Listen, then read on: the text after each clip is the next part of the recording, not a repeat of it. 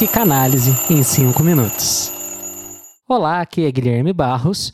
Vamos hoje então falar do id, do ego e do superego de maneira rápida, simples e didática. Primeiro a gente tem que pensar que na teoria do Freud, a gente teve duas tópicas importantes. Tópicas, vamos pensar aí dois momentos importantes. No primeiro momento, o Freud teve uma teoria que era topográfica. Ela pensava em lugares, aonde habitam aí as estruturas do nosso psiquismo. E aí ele dividiu o nosso psiquismo em consciente, pré-consciente e inconsciente.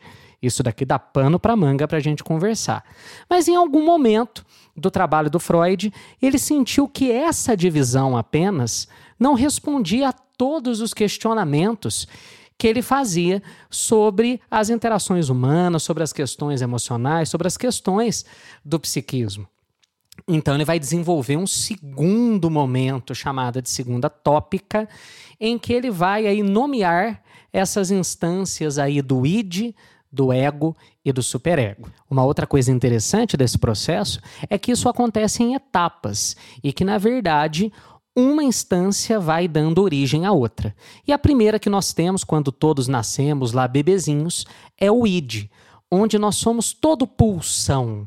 Na verdade, nós somos todo desejo. Nós precisamos que alguém sacie todos os nossos desejos primitivos de qualquer ordem, desde a alimentação até o afeto. Então a gente tem a primeira instância construída em nós, que vai ser o id, que vai ser regido pelo princípio do prazer. A partir do id, a gente tem a formação do ego, do nosso eu. E a, as grandes funções do ego vão ser, de certa forma, se relacionar com esse id, com esse material desejoso que nós temos em nós. Então, o que, que ele vai fazer? Ora, ele vai permitir que aquele prazer ocorra, que aquela pulsão possa ser liberada, ora, ele vai reprimir. E ele vai medindo isso de acordo com o que ele acha que é aceito na realidade e o que ele acha que não é.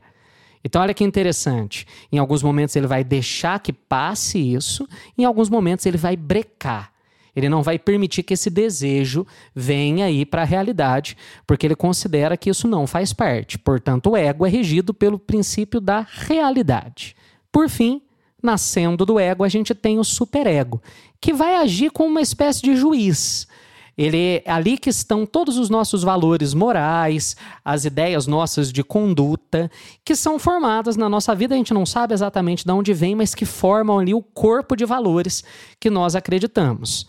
Então, perceba bem, o ego ele vai ficar no meio de uma dinâmica de forças. O id vai sempre tentar chegar ao prazer, né? Tentar ter a pulsão satisfeita.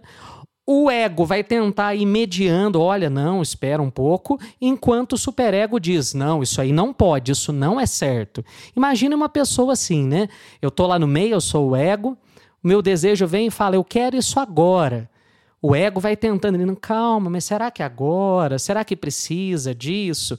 Enquanto do outro lado o superego está assim, olha, isso aí não pode.